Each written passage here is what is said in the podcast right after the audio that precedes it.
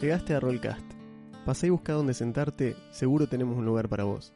Este es un podcast sobre DD y rol en español. Hablamos de clases, reglas, mecánicas, leyendas del ambiente y probablemente mil anécdotas por episodio. Arrimate a la mesa, deja el celular, dale, tira iniciativa que ya arrancamos.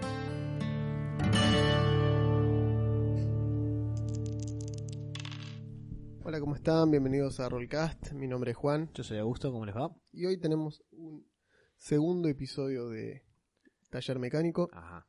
donde hablamos de cuestiones que son comunes a la mayoría de los juegos. eh, y en este caso vamos a arrancar por una que es eh, tan esencial como lo que hablamos la- el episodio anterior, que fue sobre el combate. En este caso son las estadísticas Claro. o los stats. Ajá. Eh, O los atributos. los atributos, sí, Claro. en realidad sí es atributos, porque el término stats eh, por ahí hace como mucha referencia a la, a la estadística como tal. Claro. Y en realidad no es tan así. Es una estadística porque está. em, es tu, tu representación, la representación de X personaje Claro, en la media. claro. Es como que vos tenés, no es que tenés fuerza 5, sino que Claro. en la estadística general Estás del el 0 al En 20 el percentil de Exacto. gente que está en, la, en el promedio. es básicamente Cuando te dicen cuánto tiene de fuerza un humano promedio y Diez. 10. Claro. es el medio. claro. Porque nosotros, evidentemente, el sistema como que toma el humano promedio como el, el cero. Sí, es andro- androcéntrico, digamos. Claro, tal cual. Pero básicamente es eso, ¿no? Los, los ability scores o los, los, los puntuaciones de habilidad, si se quiere, son eso, son una representación eh, mesurable, ¿sí? De las eh, capacidades de un personaje, que pueden ser físicas, pueden ser mentales, y en algunos sistemas inclusive eh, pueden ser estadísticas, digamos, emocionales o... Sí, depende mucho del sistema. De hecho, te diría que como definición así, la idea de la estadística o del atributo, eh, para empezar que en algunos sistemas eh, no es... eh, no es algo exclusivo de los personajes, sino que tenés, no sé, las estadísticas de un vehículo, la estadística de un arma, la estadística de la nave espacial, la estadística de, bueno, pero en general, dado que el 99% de los juegos de rol son con personajes movidos por personajes, generalmente tienen que ver con eso.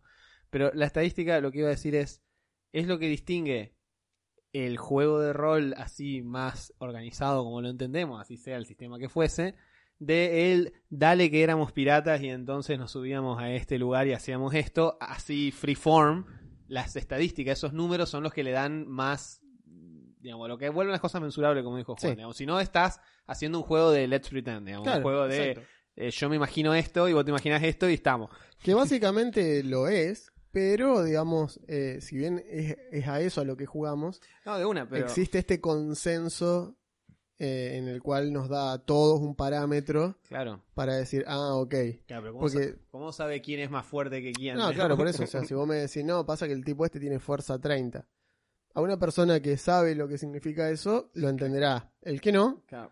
dice, bueno, y el mío tiene fuerza 344 infinito punto rojo multicolor. Y vos decís, ah, me recagó. Y no, no, porque no puede decir eso, pues no existe. Claro. Entonces las reglas, o el sistema, mejor dicho, nos da como un parámetro eh, entre los cuales manejarnos y los que nos va a determinar precisamente los mínimos y máximos de esa estadística, que es la que estamos diciendo, que Claro. es lo que da el sistema. ¿Y para qué sirven? Y para, digamos, el grado de éxito del personaje haciendo distintas cosas, porque teóricamente es para eso, digamos. Claro. Este, y bueno, por ejemplo, vamos a arrancar con el ejemplo más, más típico, que es el de el de D&D, que es el que la gente Claro. más está acostumbrado, son los seis, las seis estadísticas básicas de D&D, que son fuerza, destreza, constitución, por el lado físico, y inteligencia, sabiduría y carisma, mental. por el lado mentales. Que es una forma de decirlo, pero está bien. Sí. Y la forma más rápida de recordarlos es siempre usando la regla del tomate, que fuerza es qué tan lejos podemos tirar un tomate, El tomate, sí. destreza es qué, qué tantos tomates podemos, con tantos, con cuántos tomates podemos hacer malabares al mismo tiempo, constitución es cuántos tomates nos podemos comer sin vomitar, y después tenemos inteligencia que te permite saber que el tomate es una fruta, Claro. Sabiduría que te permite saber que el tomate no va en una ensalada de fruta. Ajá. Y carisma, que es la capacidad de venderte una ensalada de fruta con tomate. Entonces, esa es una regla rápida para Sí, si sí. alguna vez tienen dudas sobre cómo recordar los stats, esa es una forma De Tomato Way. de Tomato Way, claro. ¿eh?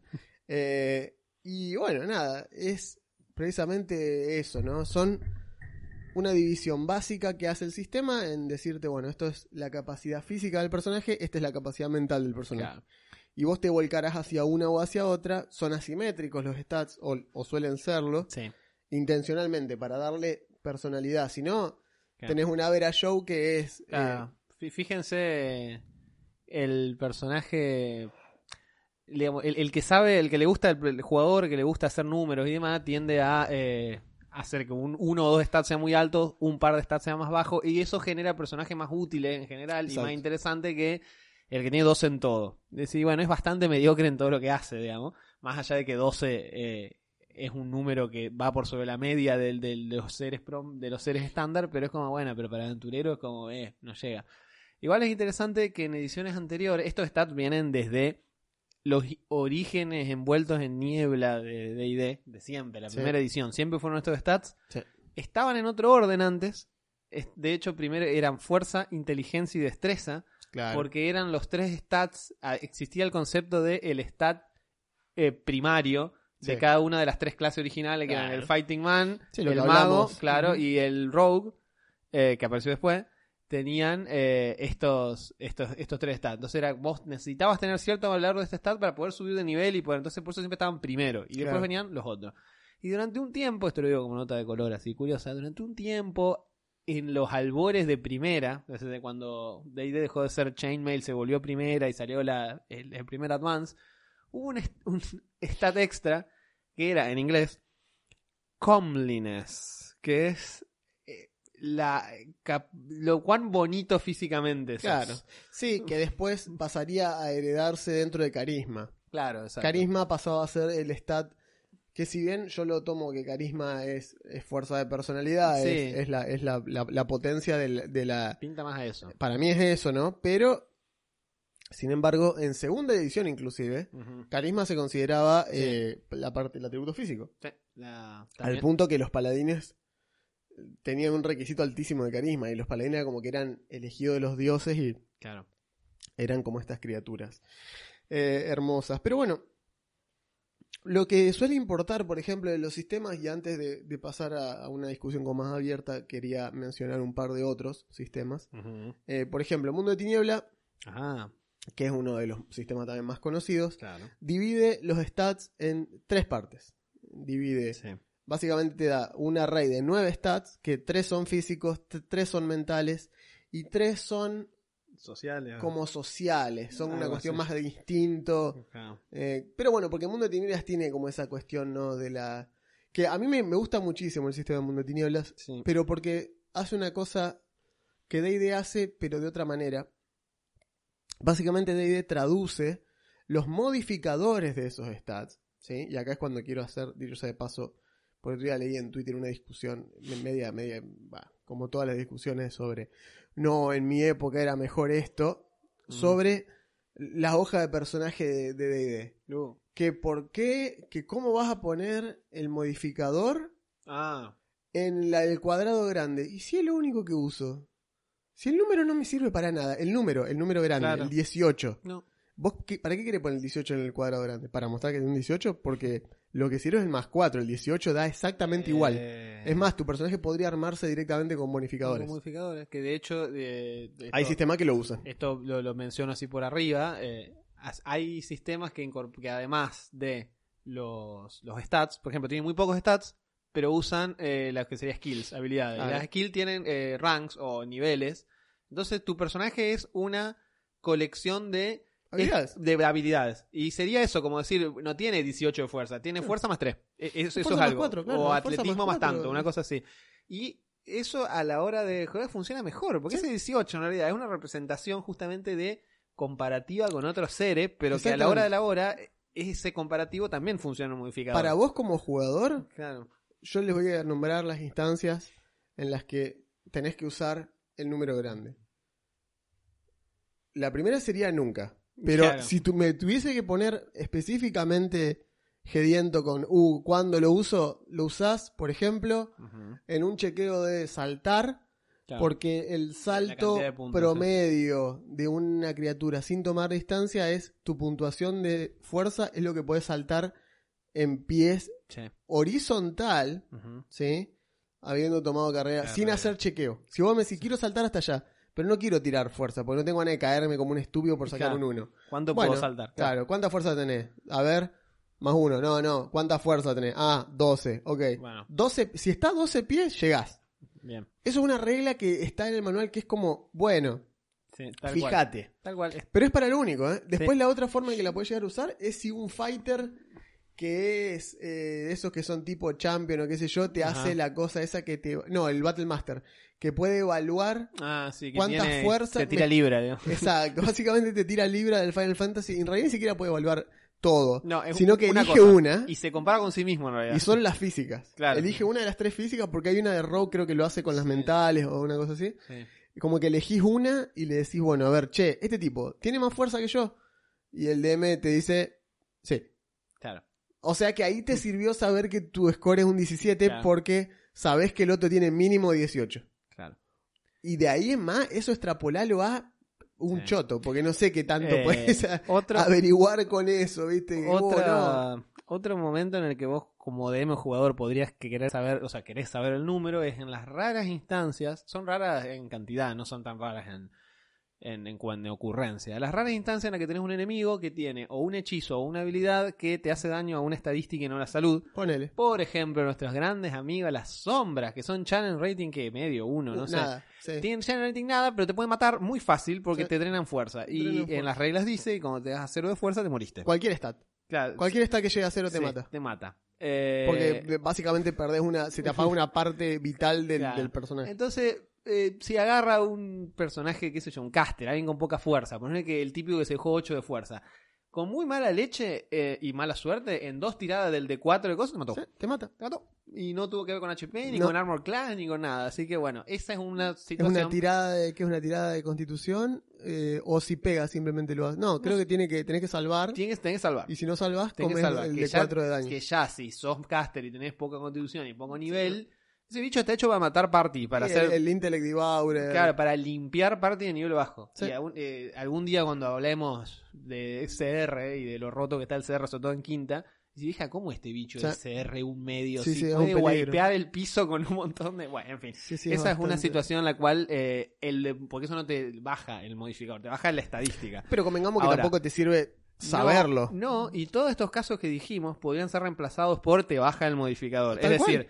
Cuando vos haces la habilidad esta de que el, el Battle Master o el Champion, lo que sea, eh, eh, analice a la, a la, a la otra, la otra criatura, vos le podés decir, ¿tiene más fuerza que yo? Sí. La respuesta sería, él tiene un más 4 y otro un más 3. Es lo cual, mismo. Es lo mismo, es exactamente igual. Porque si yo te digo, y mira, vos tenés un 15 y él tiene un 16, sigue siendo, vos tenés más 2, él tiene más 3. Sí, Porque la diferencia en los stats que va saltando de 2 en 2, claro. eh, da igual. Entonces es como que es, es una, a ver, hay una fábula que decía, que decía este, que en la familia se juntaban a comer todos los domingos y eh, la madre cuando preparaba el matambre cortaba los últimos 10 centímetros de la tira de matambre deshuesado y la separaba y la dejaba en un plato en la heladera. Entonces la abuela preparaba el matambre así.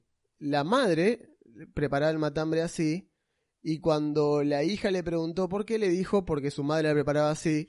Y cuando le preguntó la nieta directamente a la abuela, le dijo porque la fuente que yo tenía no entraba al matambre completo. Claro, tal cual. Entonces, acá lo que está pasando es lo mismo. El motivo por el cual seguimos usando los stats de esta manera es porque es un es heredado y, Heredado. y- y la gente está súper acostumbrada. Vos, vos le preguntás a cualquiera que haya jugado D&D qué bonificador tiene un 16 y te va a decir que es más 3. Sí.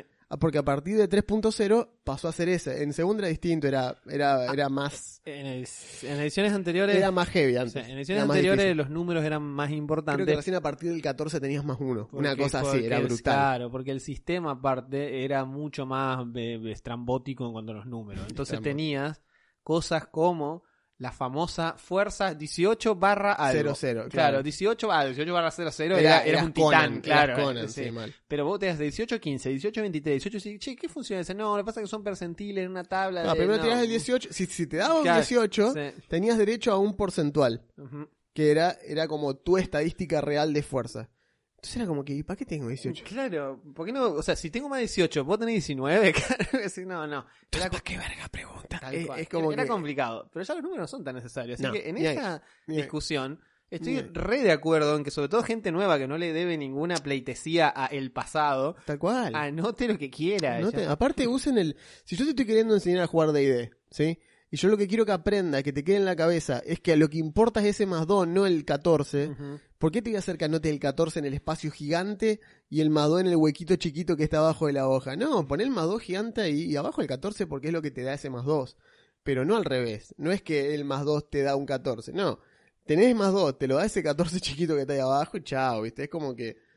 eh, es más útil y para los jugadores novatos sobre todo Sí. es importante que puedan visualizar grande el modificador porque es lo que les vas a pedir cuando vos le digas cuánto tenés de fuerza. Claro. Da- decime el más 2, no me importa el 15 a mí, Claro. ¿entendés? Es como que. Si yo te digo, hace un chequeo de fuerza. Por ejemplo, que eso es algo que pedimos mucho. Sí. Cuando no querés pedir una tirada de salvación, pero tampoco querés que tire un skill, porque no la tiene, ponele. Mm. Vos le decís, ¿tiene atletismo tu personaje? No. Bueno, Entonces fuerza pelada, ok, fuerza, claro. tirá fuerza. ¿Y qué? Entonces es, es lo, que, lo que me ha pasado esto, decir, ah, tiro fuerza y ¿qué tengo? ¿14? No. Tirar, tirar el de 20 y es a Claro. más 2. claro. Es eso lo que queremos, ¿entendés? Porque aparte, eso nos trae el otro punto de los stats. Los stats por lo general suelen conformar la integridad de una tirada, básicamente. Los stats sirven para eso, a veces solos o a veces combinándose con otro stat. Eh, lo que decía el mundo de tinieblas, por ejemplo, el sistema de ellos tiene eh, tres stats físicos, tres mentales, tres sociales, eh, y después de eso se mezclan con saberes, habilidades y conocimiento y no me acuerdo cuál es la otra. Saberes. Una es, una es knowledge, la otra es eh, skills y la otra es bueno, no me acuerdo, pero creo que es técnica, creo que es una que es política, Ajá. o sea, una es social, una es entrenada y la otra son cuestiones más empáticas y mentales. Claro. Entonces, si yo te digo tira eh, astucia, que es una de las mentales, Sí. más percepción, que es una de las. Entonces eso te da una Claro, cosa, ¿viste? claro. O destreza más, di- más arma de fuego. Eso, así se ataca en, en Claro. vampiro, por ejemplo. Hay, O fuerza más arma cuerpo Sí, a cuerpo. sí. O destreza más pelea. hay, hay varios sistemas que han copiado eso o que lo usan y que es generalmente un stat más un skill. Es re útil. Claro. Eh, y es muy. eh, es como muy intuitivo. Una Sí, vez que lo empezás a hacer, te re das cuenta de qué es lo que tenés que hacer. Súper intuitivo y además, eh, por ejemplo, yo, yo he, he dirigido un sistema muy simple y cinematográfico usa solo de 6 para aventuras generalmente orientadas en mundo posapocalíptico que se llama Atomic Highway. Bueno, Atomic Highway tiene stats así que van de 1 a, a 5 generalmente, tipo el mundo de tinieblas, Ujú. y tiene skills y el chiste es que vos, a diferencia de D&D que tiene esta forma sugerida de che, Atlético en que se tira con fuerza, a menos que tenga un DM copado que quiera hacer las cosas Sí. realmente distintas, el gran, la el gran tema de intimidar con, Con fuerza, fuerza o con carisma, carisma. bueno, pero eso es como que vos estás ah, pensando fuera de la caja. En cambio, el otro sistema está hecho para que vos combines el stat que vos querés con la skill que vos querés, depende de lo que vos estás haciendo. Y es como más interesante, a decir, más intuitivo. Sí, sí. eh, acá estaba viendo, por ejemplo, hay otros, ¿no? Hay otros.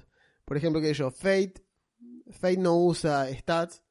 Fate tiene skills o Claro. approaches. Es como que, bueno. Sí, vos- cosas que tu personaje hace. Claro, cosas que vos sabés más o menos que están intentando hacer y después. eh, y qué sé yo, tenés. A ver, tenés juegos como Legend of the Five Rings, por Mm. ejemplo. Uh, Ni siquiera usa stats, usa directamente elementos. Están los cinco elementos y el vacío, que es como el. claro. O sea, están los cuatro elementos, que son los anillos, y después el quinto elemento, que es el void, que es el vacío. Entonces, fuego te da, te maneja las tiradas sobre la agresividad del personaje, Claro. eh, tierra sobre qué tan estable emocionalmente es, agua sobre cómo puede moverse, ¿entendés? Todo- Todas esas cosas, eh, a lo que voy es, básicamente el stat, la función que cumple es, agarrás y decís, bueno, ¿qué hace que mi personaje sea distinto ¿no? al resto de los otros tipos que tienen los mismos puntos para dividir que yo?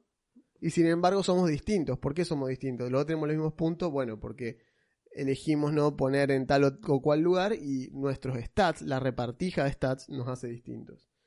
Eh, están, a mí me parece que son, hay sistemas que son útiles. Sí. Hay otros que inclusive te dejan que vos generes onda cuatro skills, que, o de cuatro Claro. stats que vos digas, ¿qué definen a tu personaje? Claro, tal cual. Y vos decís, y soy inteligente, entonces pone, bueno, inteligencia. Soy, eh, no sé, ¿viste? qué sé yo, soy eh, apasionado, entonces pone, ok, tal cosa. Entonces, en base a eso, los chequeos que te voy a hacer hacer van a depender de eso. Claro, porque tu personaje resuelve los problemas de esta manera. Porque son las herramientas que claro, tiene. Claro, una cosa así. sí, El otro día justo estaba jugando al eh, Monster High. No. No sé si lo, si lo jugaste. No. ¿Qué es? Estaba en oferta en la Switch. Monster High es básicamente un... Elegís un monstruo, estás en una secundaria Ah, de monstruos Ajá, bien. y tenés que terminar al cabo de 13... Dura, dura media hora. O sea, vos podés elegir si querés jugar la campaña de media hora o la de una hora y es la cantidad de semanas que tenés Bien. para eh, invitar al, al- al baile, al prom, Claro. a uno de los seis más populares de la escuela. Bien. Que son un vampiro, un fantasma, eh, un hombre lobo, que es el quarterback del equipo de fútbol. Claro. Y viste, tenés eso. Entonces, ¿qué hace? Y durante el día tenés. Básicamente, por día tenés como en persona. Tenés tres momentos: tenés mañana, tarde y noche. Y eh, decidís. ¿Qué haces cada uno? En Ah, cada una de esas decisiones te incrementa un stat o te baja un stat. ah, tipo dating sim. Está es, un dating sim. Bien. Es un dating sim. Bien, bien. Eh, pero a eso iba precisamente, que la, el chiste de los, de hasta los simuladores y demás, es que te dan stats. Entonces, o sea, vos tenés est- estadísticas también ahí que te dice, vos tenés atletismo, tenés, creo que tenés acá tenés creatividad, inteligencia, eh, looks, que sería como, o coolness, algo así creo que tenés. La pinta. ¿eh? Claro, ¿entendés? Entonces vos te agarra y te dice, te, te- te ven pasar el vampiro y creo que es la una gorgona que hay en la escuela que son amigos entre ellos dos, son re mala onda, pero son como muy orientados a la moda y esas cosas. Entonces Claro. Te ven pasar y vos ves que te están viendo. Son los prepis. Entonces ahí te da una opción de que vos digas qué, qué haces, ¿viste? Y vos le decís, no sé. eh, una de las opciones es, te parás y en el medio del coso sacás de tu mochila el disfraz de pancho que tenés y te lo pones intencionalmente mientras Claro. te miran Claro. para hacer un statement. Claro. Entonces lo haces y te dicen, mirá vos, dice, eh, te dicen, mirá vos, hizo funcionar el traje de Pancho, qué increíble, vamos a tener que pedirnos traje de Pancho. Y eso te da coolness más tanto, ¿entendés? Claro. Porque demostraste que podías hacer tal cosa y eso te aumenta el stat. Y ese stat más adelante te sirve para otra cosa. Entonces, los stats son básicamente eso. Hay sistemas que son mucho más maleables respecto a la capacidad de que los personajes suban Sí. o bajen los stats. Y hay otros en los cuales los stats eso quedan ahí porque en realidad es lo que decimos. Son rasgo, es como un rasgo característico y no es tan mutable. En D&D, por ejemplo, no se pueden bajar los stats Claro. No, con crecimiento. No. Te tiene que pasar algo que te lo Claro. baje permanentemente. tal cual. Y por lo general es reversible. Sí, sí, sí, sí. Otra, y de hecho, a medida que han pasado las ediciones, cada vez son menos las cosas que te hacen eso, porque es la verdad bastante mala onda. Lo es. Es Yo- como el que te saque niveles. Claro, eso iba a decir. Lo de los niveles prac- prácticamente desaparecido, por suerte. Menos mal. Eh, por suerte, sí. Pero lo de los stats está bueno como, como amenaza. Eh, no digo, como amenaza. Eh, fíjate, sin caer en lo de las sombras, que son algo muy heavy para nivel bajo, pero hay bichos que te imponen un poco de respeto por ese lado. Y los fantasmas antes te sacaban Sí, niveles. sí, no, 3.5. Los undead heavy te sacan niveles, los Ni siquiera, los 3. puntos- el- el- el- creo que el. ¿Cómo se llama? Creo que el Ride. Ah, bueno, niveles. Sí, sí, el Raid saca niveles. Era famoso por eso. Eh, eso me alegra que haya desaparecido. Sin embargo, fíjate, un tema de los stats en DD. eh, antes de cuarta. Bueno, y en cuarta también durante un ratito, pero enseguida se les pasó. Antes de cuarta, eh, las razas. mm, Al, todas daban bonificación a un stat y penalización a otros. Obvio. Hoy en día solo dan Solo bonificadores. es bueno. Todo para arriba. Todo para arriba, exacto. O sea, tenías el típico. El semiorco que perdía inteligencia. Claro. bueno, Porque si por tu raza sos más estúpido. Claro, exacto. Así como sos más fuerte, también sos más estúpido. Eh, Sí. Pero yo, bueno, no. El, el- la cúspide. Quiero ser un mago, semiorco. Claro. Ah, error, tenés menos inteligencia, Claro, vamos. Jamás va a ser tan bueno como. O sea, tenés que hacer un sacrificio consciente de agarrar tu 18 Sí. y ponerlo ahí para que se convierta en un 16. Sí. Por tu raza. Es como, es un estúpido. Fíjense que esa, esa filosofía de diseño cambió tanto que Sí. el pináculo de eso es Tallan que te dice, che, ni siquiera las razas tienen, hacé lo que quiera, mira, dibujala. Tal cual. Elegite el. Bueno. El Disco Elysium tiene un sistema de atributos Qué buen juego. Muy Disco sim- Elysium. Bueno, pero el disco Elysium Sí, también tiene un sistema sí, de tributos. Exacto, el disco Elysium tiene unos stats que no son nada, que son todos mentales en general. Claro. Eh, y Porque también, al igual que el Monster High, tiene esta cuestión de que todas las interacciones son sí, sociales. la gran mayoría son sociales. Tienen algunas físicas, pero las interacciones físicas son a través de cuadros de texto, estilo animarte a, no sé, meter la mano en una cosa para ver si sos rápido y agarras algo y te dice, mira, sos medio, sos medio pelele, no sos muy diestro, no sé si te va a salir esto, pero a lo mejor la, la piloteas por otro lado. Y son stats que algunos incluso aparecen después que los empezás a usar. O sea, al principio del juego poner no tenés, a menos que vos... Cuando empezás a desarrollar una personalidad medio cínica, te aparece el stat de, hey, sos Claro. re cínico, una, una cosa así. Es bastante original en ese sentido. Tal cual. Eh, Eh, pero sí, digamos, todo eh, tiene mucho que ver con el tipo de juego que estás queriendo llevar adelante. Exactamente. D&D funciona como funciona porque, bueno, convengamos que estamos hablando de... Es como que yo te quiero explicar por qué funciona la cajita feliz de McDonald's. es una multinacional que eh, tiene un estudio de marketing violento atrás de eso y no es una casualidad lo que te ofrecen en la cajita feliz. Eso está totalmente planeado y pautado de esa manera. No es que, ah, mirá qué loco. ¿Qué, ¿A quién se le habrá ocurrido lo de poner el juguetito acá adentro? No, no fue una casualidad, o sea, eso está claro. En cambio, estamos hablando de otros sistemas que son más bien como ese lugar que apareció nuevo que hace hamburguesas caseras. ¿Qué lo hace distinto? ¿Por qué elijo ese lugar?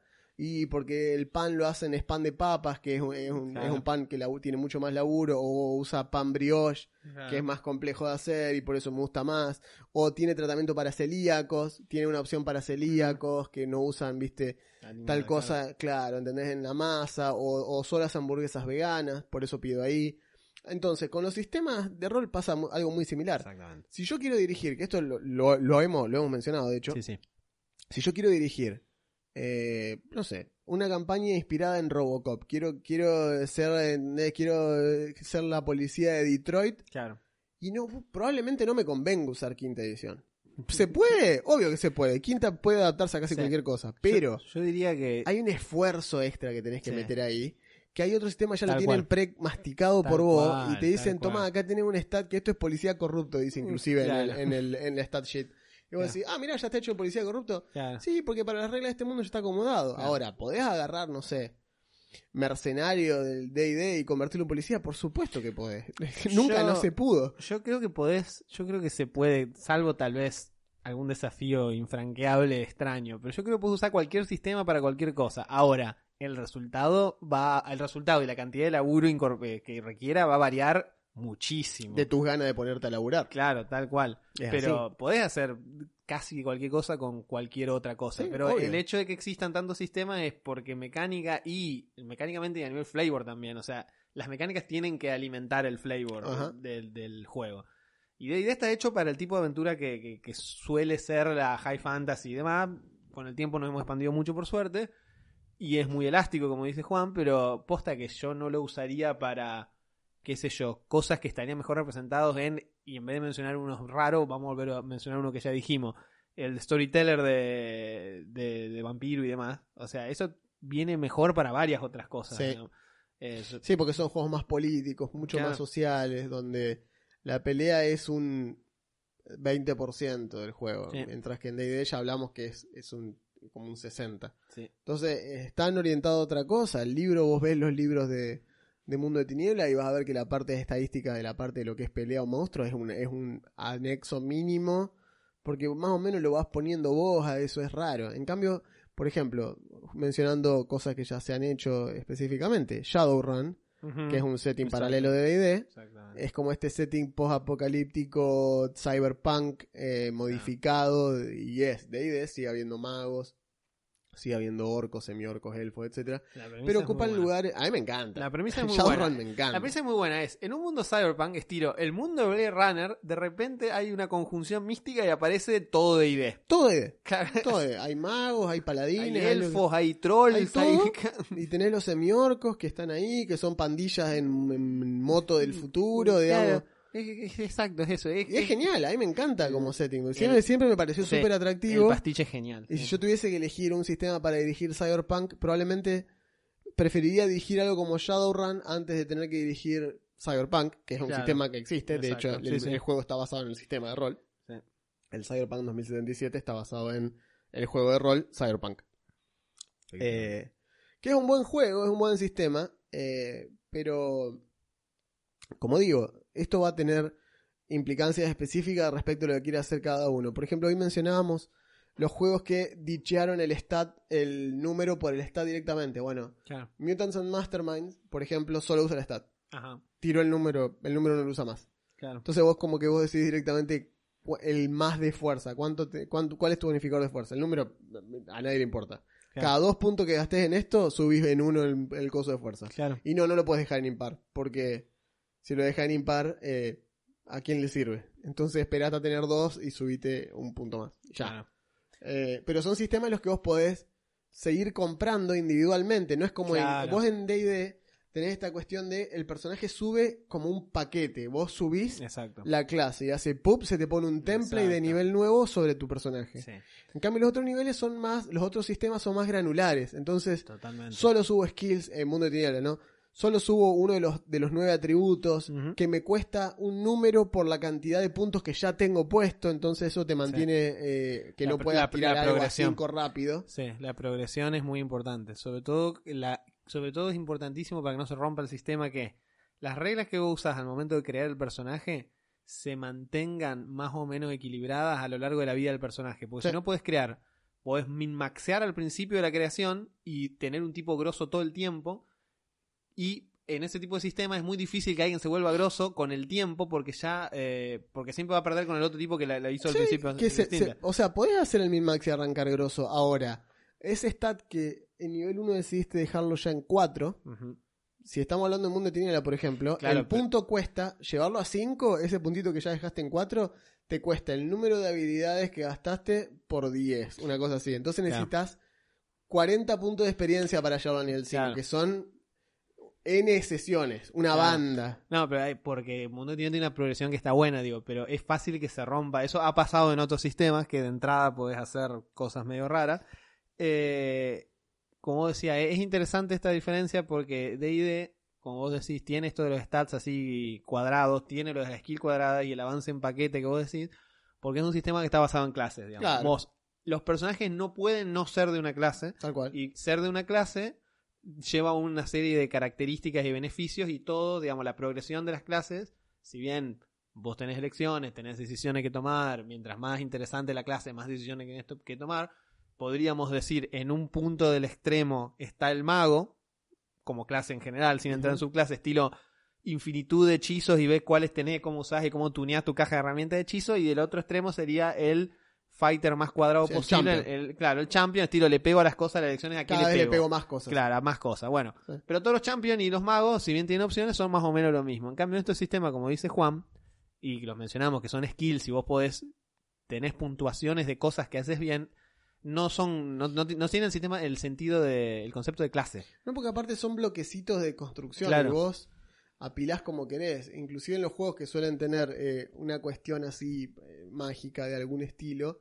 eh, por ejemplo, volviendo al tema Mundo de Tinieblas, que es un sistema que para mí es, es, es pivotal para un montón de cosas. Sí, sí. Porque marcó, digamos, Y una... influyente, sí. Marcó la cancha muchísimo Mundo de Tinieblas. Porque aparte es un sistema que si yo tuviese que inventar hoy en día un sistema probablemente usaría un approach similar con que te genera un pool de dados que Claro. ya de por sí tiene esa cuestión mundo de tiniebla. Vos tenés, uh, tengo eh, tres dados por, tengo fuerza 3, dame tres dados. Y tengo computación 2, dame dos dados. Y le sumo dos por la fuerza de voluntad, dame dos dados más. Y tenés esa pila de dados en la mano y tirás. Y después buscas éxitos, como si fuese Warhammer, como si fuese un wargame. Claro, muy bien. Eh, ese sistema Es re intuitivo y es re satisfactorio, Sí. primero que nada, porque tirás a veces Sí. una parva de dados. sí. Que es lo que sienten los magos cuando tiran bola de fuego, ¿no? Porque. Esta cuestión de que mencionábamos a veces, que fíjense que todo suma al, al tema de las estadísticas, porque esta- un juego con estadísticas simplificadas eh, busca precisamente esto, ¿no? Que las cosas sean como que requieran menos tiradas o que las tiradas sean más significativas. Entonces por ahí en D&D pasa que tirás, ¿no? El de 20, erré, sí, tiro de vuelta, erré, sí, sacó mi turno. Claro. Ya está. Son- tiré dos veces el dado, la pifié las dos veces, suerte. En cambio, en Mundo de Tinieblas jamás es Mm. así. No, no. O sea, vos ponle que puedes llegar a pifiar, obvio que puedes llegar a pifiar. Pero si más, vos, vos por lo general vas a hacer las cosas en las cuales tu personaje tiene una Sí. parva de dados. Sí, no, aparte la. Y esa es la ventaja. Es como que el sistema no te fuerza. No. El DM sí te puede llegar a decir, no, eh, tirame al que es un ratón de biblioteca, le puede Claro. decir, tirame atletismo más destreza. Claro, Y el chabón dice, uh, tengo un dado de cada Claro. cosa. Bueno, claro. ya sé, por eso te hice tirar, por Claro. eso te está queriendo chocar un auto. Correte, Claro, a ver cómo te va. claro.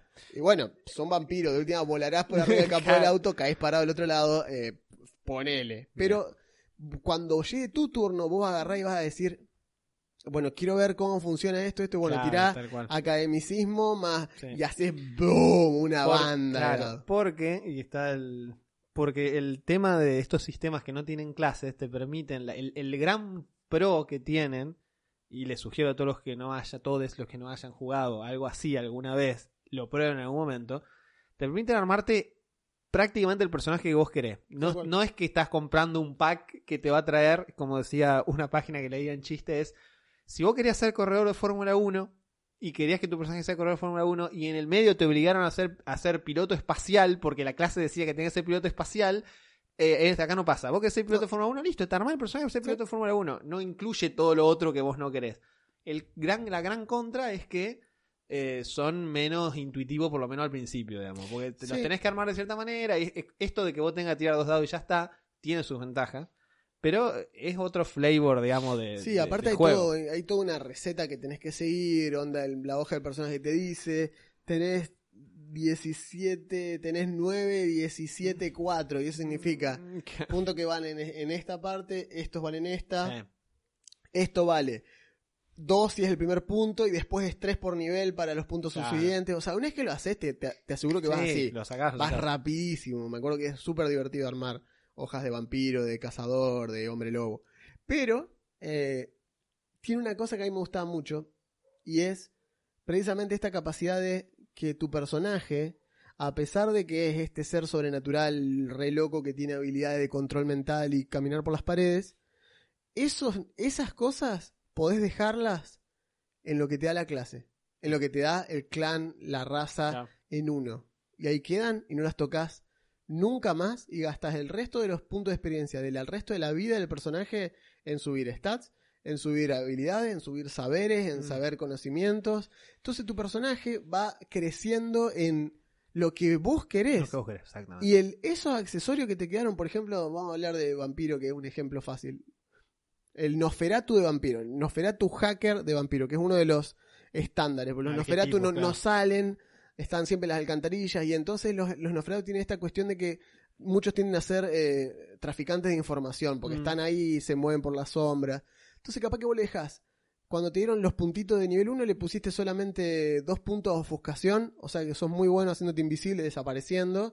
Nada más, no le pusiste ni a potencia ni animalismo, que son las otras dos disciplinas. Y después te gastás el resto de la vida del personaje en subirle inteligencia, computación, Claro. eh, subterfugio, eh, investigación, academicismo.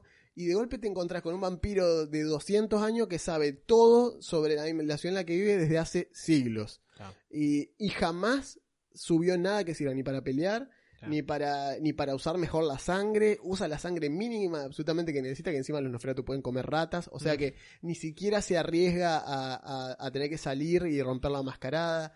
Es decir, Mundo de Tinela te permite estas cosas. A Sí. mí me gustaba mucho Cazador porque eran humanos. Sí, tal cual. Y ellos, La sensación. los personajes jugaban eso y los tipos al otro día tenían que ir a laburar.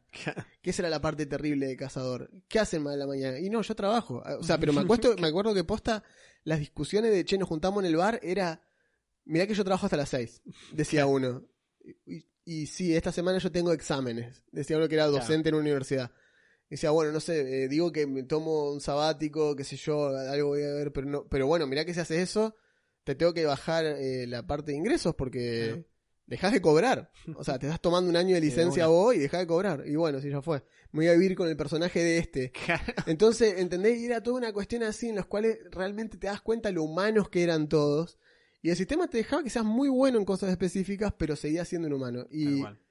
D&D también tiene esta cuestión, ¿no? Eh, pero lo que, volviendo a lo que decíamos antes, es el sistema para el tipo de juego que querés jugar. Claro, En D&D sería un pijazo jugar una- No, algo así. Imagínate, soy un commoner. Si yo le saco el personaje Claro, y le das a cada uno las fichas de estadísticas del commoner, que tiene un de 4 HP sí. y tiene entre 7 y 10 en todos los stats. Claro, como mucho. 10 es muy capo. Y ya Eh, está. ¿Y, qué tenés? ¿Y qué quieres hacer? No, no sé. Eh, Claro, no, bueno, fíjate si, no sé, sumás experiencia labrando el campo y te ganás uno de Athletic, qué sé yo, una cosa así.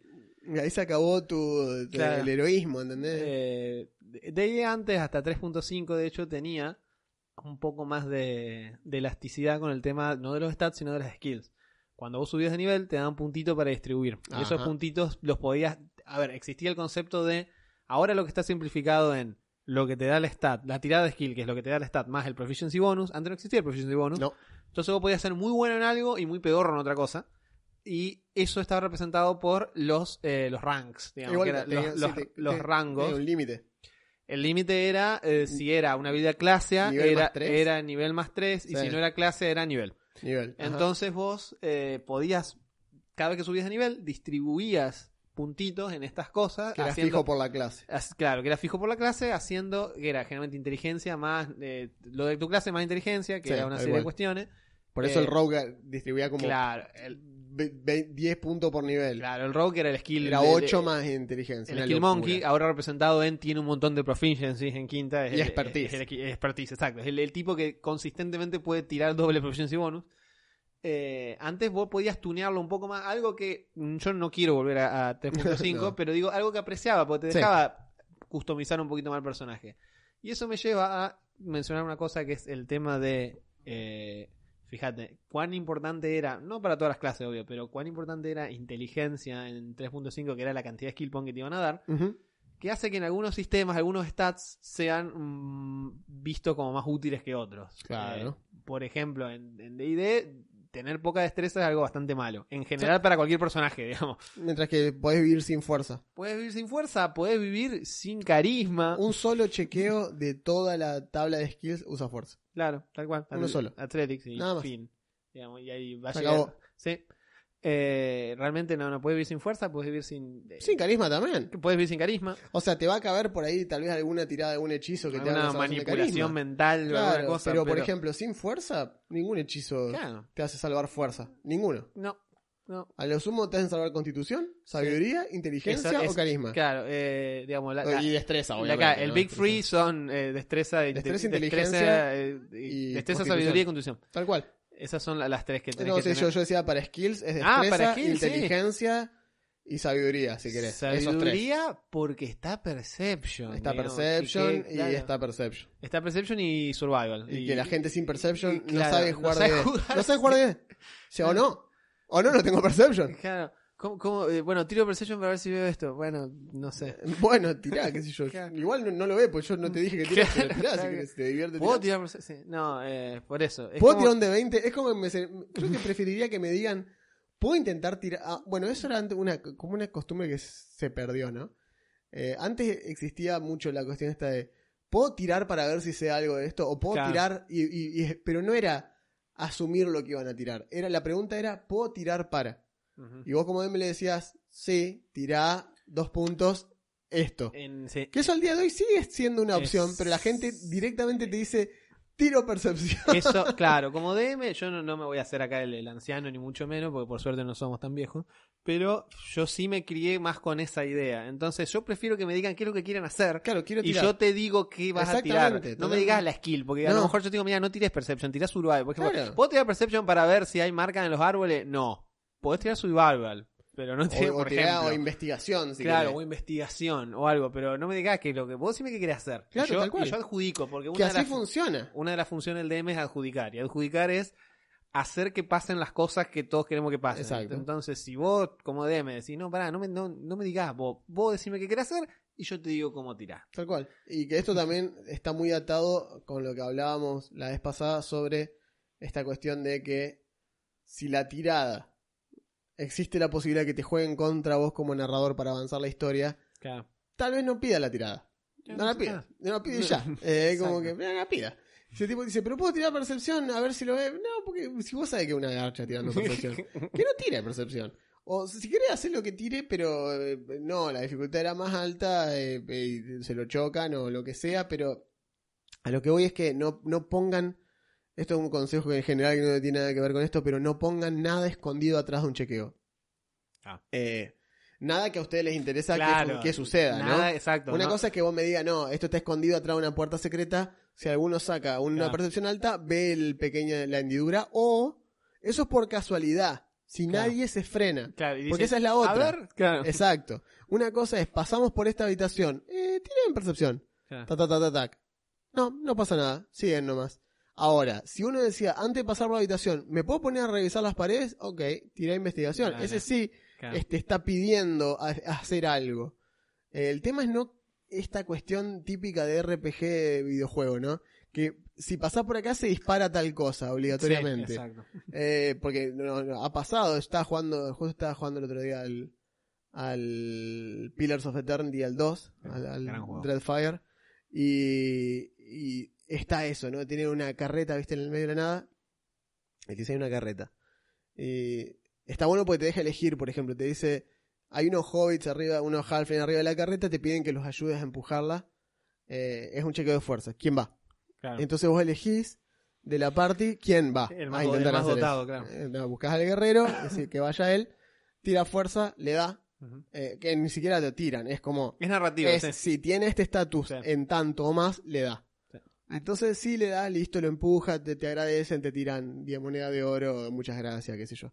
Eh, y ese tipo de cuestiones hace que el personaje se sienta útil, Claro. hace que su, su distribución de stats se vea recompensada por la historia, por la narrativa, Sí, sí. eh, que esa es la otra, ¿no? Imagínate que vos te creas un personaje que, independientemente del sistema, gastás todo en mentales. Claro. ¿sí? Tu personaje es todo mental, todo mental. Y el DM no le para de tirar pelea, nunca frenan de pelear, nunca Claro. hay nada para hablar. Claro, Entonces, y- y... las peleas son con bichos que no puedes razonar, Lo con los que solo te van a matar, claro. Lo está matando, le está matando, le está matando toda la capacidad, la, poca intención de, o sea, la, la intención de divertirse que haya tenido ese tipo lo estás matando. Me acuerdo que a nosotros nos pasó eso, que uno de los vagos tenía, me acuerdo de un personaje que era ilusionista. Ajá, En 3.5. ajá.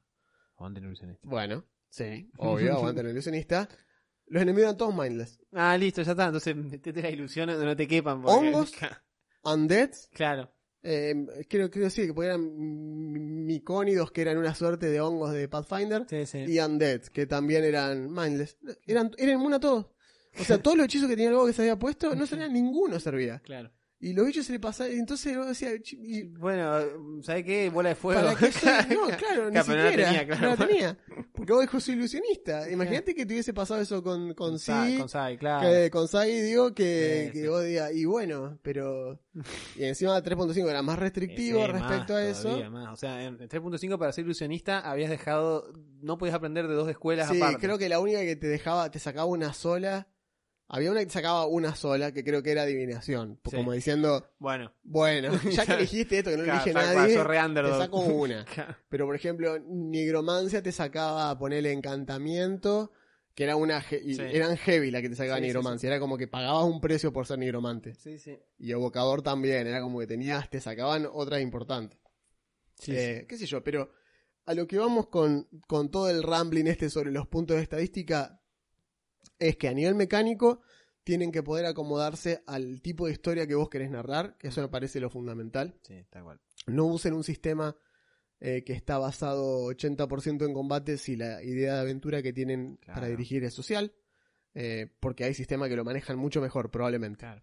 Eh, Por supuesto que uno puede empezar a hacer homebrew y empezar a meterle, bueno, le voy a meter otro stat, le voy a meter un séptimo stat ahí. Tal cual, Y puedo que hacer... hablamos de eso. Sí, lo podemos hacer, seguro que sí, se ha hecho, se seguirá haciendo. Ahora, ¿vale la pena todo ese esfuerzo cuando hay otros sistemas que ya vienen preparados para hacer eso tal vez mejor? Y a lo mejor hasta con ideas que no se te ocurrieron o spin que tiene, no sé, fíjense. Por ejemplo, fíjate que hay uno que es un juego que se llama Analyze. Ajá. ¿sí?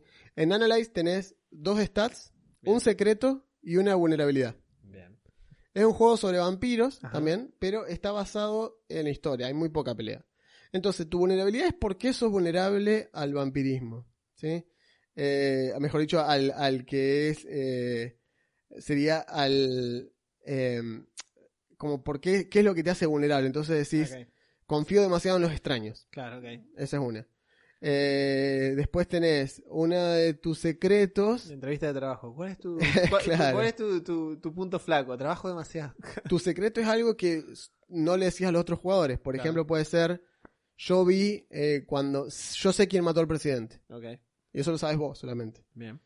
O puede ser uno personal que sea, nadie puede saber que yo fui el que mató a mis padres. Claro. ¿Ok? Y después tenés ahí los stats. Entonces vos ya, ya tenés, eh, el juego pasa a tener estas dos cosas, tu vulnerabilidad y tu secreto, ¿sí? Y eso te genera poderes narrativos básicamente. claro. Si tu vulnerabilidad, por ejemplo, es mi compañero se suicidó y no sé por qué, podés generar un- una habilidad que te ayude, ¿entendés? Entonces, por ejemplo, mantengo distancia emocional con la gente por lo que me pasó con mi compañero, eso me hace... Entonces, el stat lo está generando vos, Claro. la repercusión la estás generando en base al stat que vos solo te pusiste.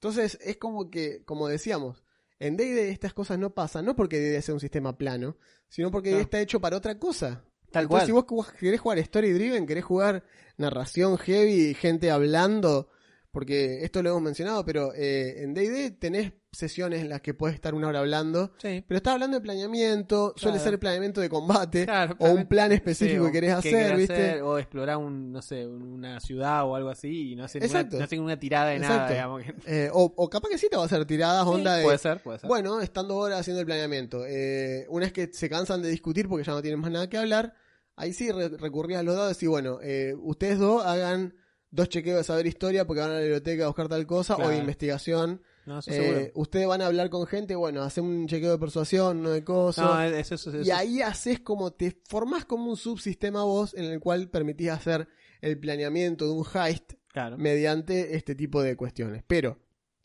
en sistemas como Mundo de Tiniebla, volviendo a eso, eh, hay discusiones que a veces son... La sesión entera dura cuatro horas y las cuatro horas fueron los Claro. cuatro personajes hablando.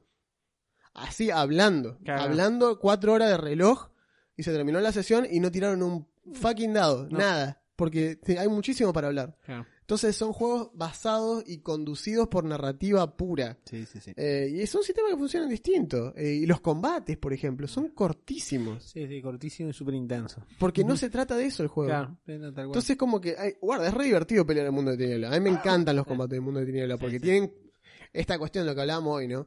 Todos los golpes son una bola de fuego. sí, sí, sí. Todo... Porque destreza más arma de fuego, tengo cuatro dados de esto y cuatro de esto. encima tengo cuatro niveles, o sea que soy especialista. Si saco un cero, lo tiro de vuelta. Claro. Entonces, tirar y después agarrar los ceros, tirás eso de vuelta y un montón de dados. Claro. ¿Cuánto sacaste? 16 éxitos. Claro. Uh, a ver, el otro tira defensa. ¡Prá! Se escucha el otro lado. Esquiva.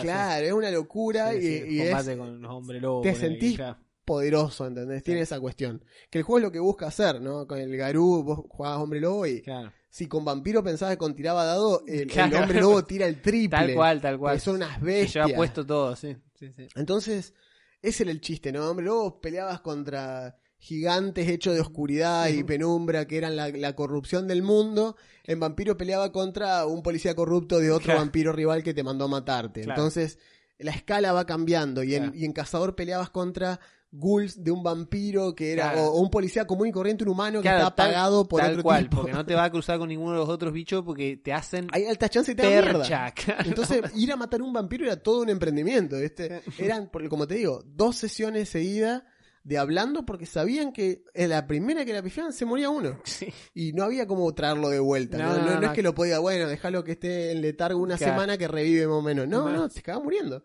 Eh, entonces, bueno, nada, eso. Eh, pero sí, a nivel mecánico es eh, una cuestión que comparten.